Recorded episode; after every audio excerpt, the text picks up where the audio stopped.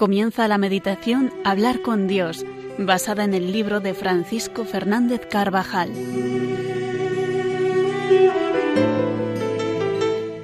Hoy hablaremos de santificar el descanso.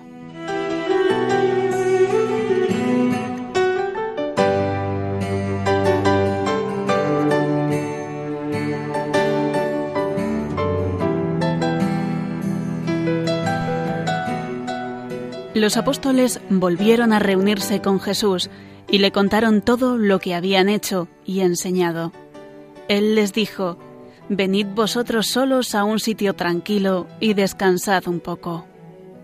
Son palabras del Evangelio de la Misa que nos muestran la solicitud de Jesús por los suyos. Los apóstoles, después de una intensa misión apostólica, sienten el natural cansancio y el desgaste de las fuerzas. El Señor se da cuenta enseguida y cuida de ellos. Se fueron en una barca a un sitio tranquilo y apartado.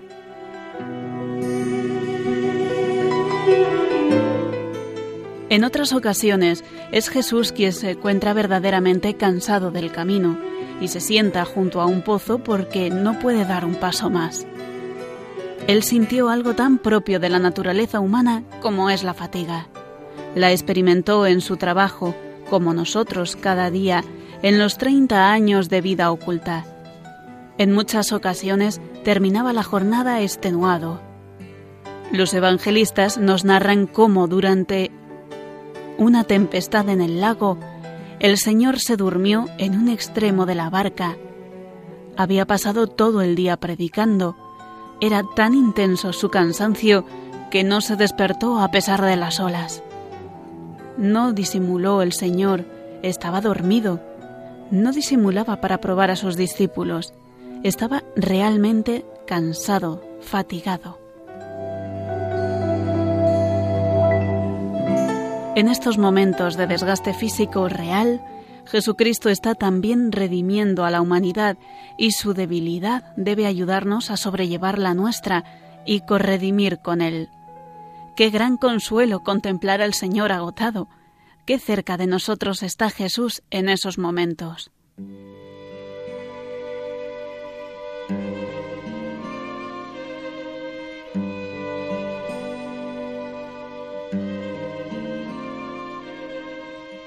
En el cumplimiento de nuestros deberes, al empeñarnos generosamente en la tarea profesional, al gastar sin regateos muchas energías en iniciativas de apostolado y servicio a los demás, es natural que aparezca el cansancio como un compañero casi inseparable. Lejos de quejarnos ante esta realidad común a todos, hemos de aprender a descansar cerca de Dios y ejercitarnos de continuo en esta actitud. Oh Jesús, descanso en ti. Podemos decir muchas veces en nuestro interior buscando en Él nuestro apoyo, Jesús, descanso en ti. El Señor entiende bien nuestra fatiga porque Él pasó por esta situación similar a la nuestra. Nosotros debemos aprender a recuperarnos junto a Él. Venid a mí, dice, todos los que estáis cansados y agobiados, y yo os aliviaré. Nos aligeramos de nuestra carga cuando unimos nuestro cansancio al de Cristo, ofreciéndolo por la redención de las almas nos aliviará cuidar especialmente de la caridad amable con quienes nos rodean, también si en esos momentos nos cuesta un poco más. Y nunca, nunca debemos olvidar que el descanso es a la vez una situación que hemos de santificar. Esos momentos de distracción no deben ser parcelas aisladas en nuestra vida, no deben ser una ocasión de permitir alguna compensación egoísta, de buscarme a mí mismo. El amor no tiene vacaciones.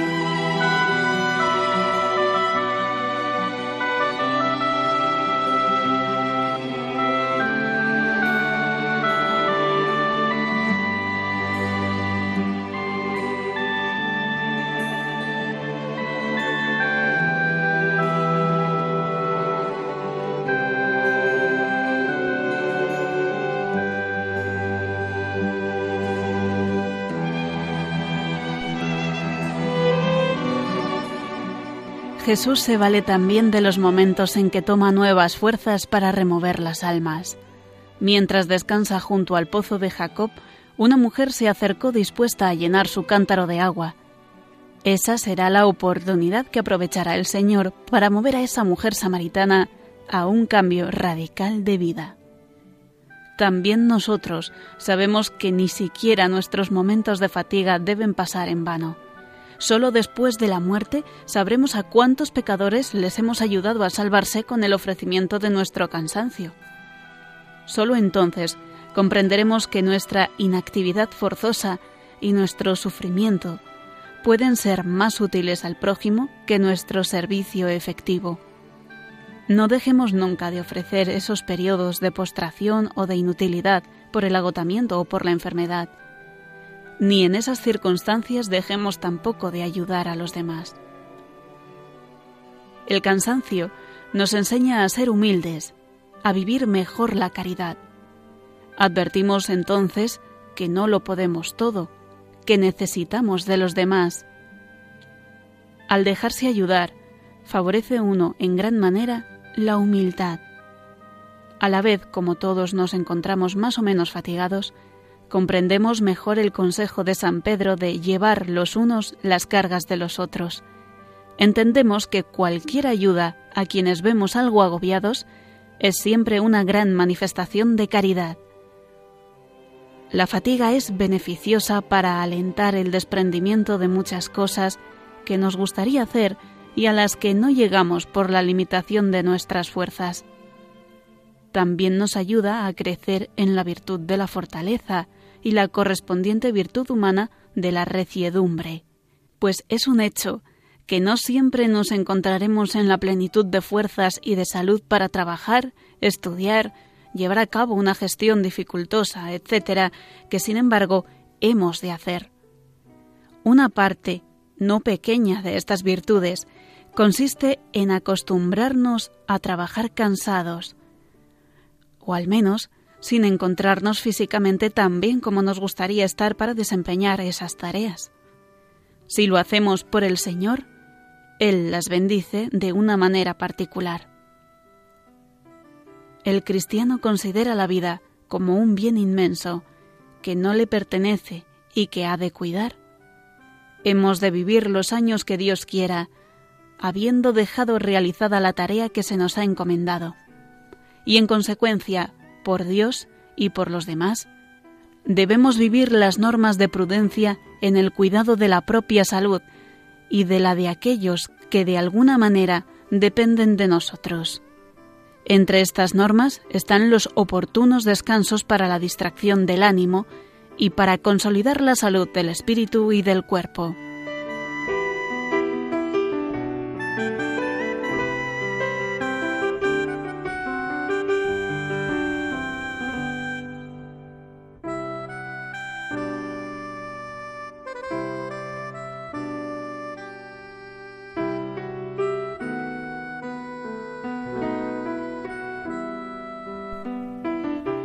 Sujetarse a un horario, dedicar el tiempo conveniente al sueño, dar un paseo periódicamente o hacer una excursión sencilla, son medios que conviene poner viviendo el orden en nuestra actividad. Quizá actuar de otro modo, si una obligación inaplazable no lo impide, revelaría atolondramiento y pereza más dañina en cuanto que con esa actitud estaríamos poniéndonos voluntariamente en ocasión de que se desmejore la vida interior, cayendo en el activismo, siendo más propensos a perder la serenidad, etc. Una persona mínimamente ordenada encuentra habitualmente el modo de vivir un prudente descanso en medio de una actividad exigente y abnegada.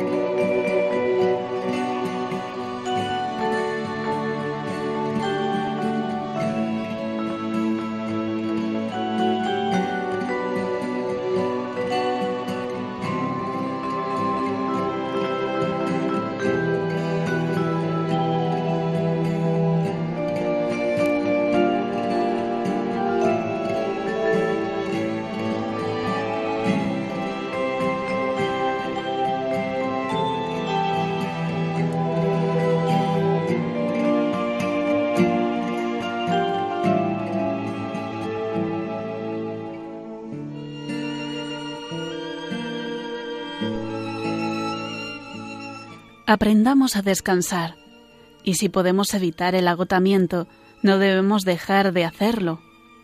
El Señor quiere que cuidemos de la salud, que sepamos recuperar fuerzas. Es parte del quinto mandamiento. El descanso es necesario para restaurar las energías perdidas y para que el trabajo sea más eficaz, y sobre todo para servir mejor a Dios y a los demás. Pensad que Dios ama apasionadamente a sus criaturas. ¿Y cómo trabajará el burro si no se le da de comer? Si no dispone de un tiempo para restaurar fuerzas o si se quebranta su vigor con excesivos palos. Tu cuerpo es como un borriquillo. Un borriquillo fue el trono de Dios en Jerusalén, que te lleva a lomos por las veredas divinas de la tierra. Hay que dominarlo para que no se aparte de las sendas de Dios y animarle para que su trote sea todo lo alegre y brioso que cabe esperar en un jumenco. Cuando se está postrado, se tiene menos facilidad para hacer las cosas bien, como Dios quiere que las hagamos, y también puede ser más frecuente una falta de caridad, al menos de omisión. San Jerónimo señala con buen humor, me enseña la experiencia que cuando el burro va cansado, se apoya en todas las esquinas. Se ha dicho que el descanso no es no hacer nada, es distraernos en actividades que exigen menos esfuerzo, es enriquecimiento interior, ocasión frecuente de un mayor apostolado, de fomentar la amistad. No se confunde el descanso con la pereza.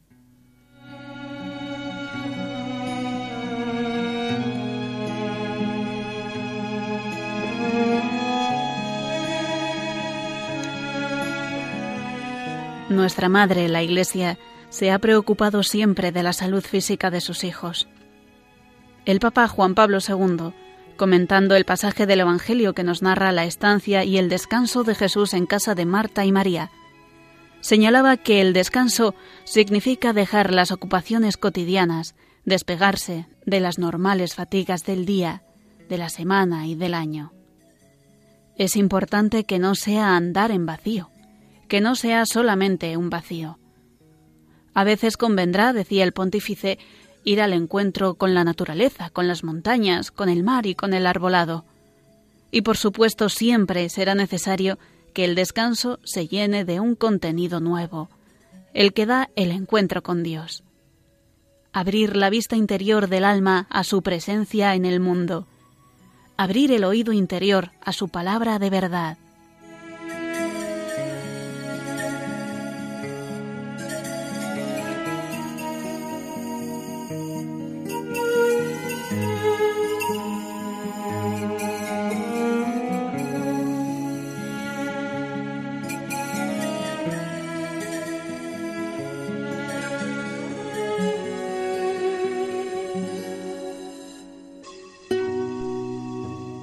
Entendemos bien que no pocas personas dedican periodos de descanso laboral a pasatiempos y actividades que no facilitan y que incluso entorpecen en ocasiones ese encuentro con Cristo. Lejos de dejarnos arrastrar por un ambiente más o menos extendido, la elección del lugar de vacaciones, el programa de un viaje, la actividad de un fin de semana que tengamos oportunidad de dedicar al descanso, debe estar orientada por esta perspectiva para el descanso nos sirve la misma norma que para el trabajo, amar a Dios y al prójimo. Convendrá evitar estar pendiente de uno mismo y buscar la unión con el Señor. Siempre es tiempo de preocuparse por los demás, de atenderles, ayudarles, de interesarnos por sus aficiones. Siempre es tiempo de amar. El amor no admite espacios en blanco. Jesús descansó por motivos de obediencia a la ley de Moisés, de exigencias familiares, por motivos de amistad o de fatiga, como cualquier persona. Nunca lo hizo por haberse cansado de servir a los demás. Jamás se aisló ni se mostró inasequible como quien dijese, ahora me toca a mí. Nunca hemos de movernos por miras egoístas, tampoco a la hora de parar y de recuperar fuerzas. En esos momentos también estamos junto a Dios. No es un tiempo pagano, ajeno a la vida interior.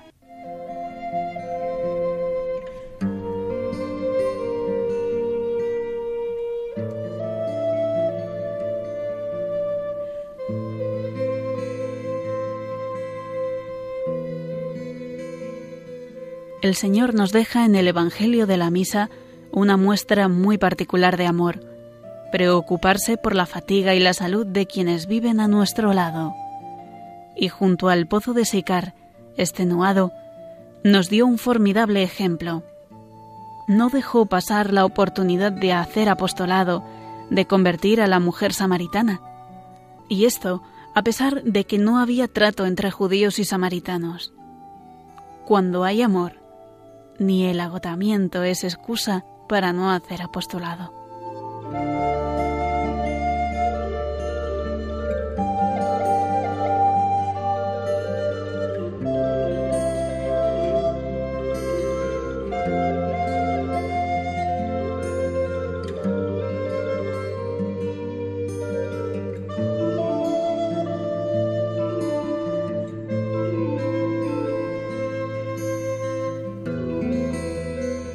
Y así concluye la meditación de hoy, basada en el libro Hablar con Dios de Francisco Fernández Carvajal. Hoy hemos hablado de santificar el descanso.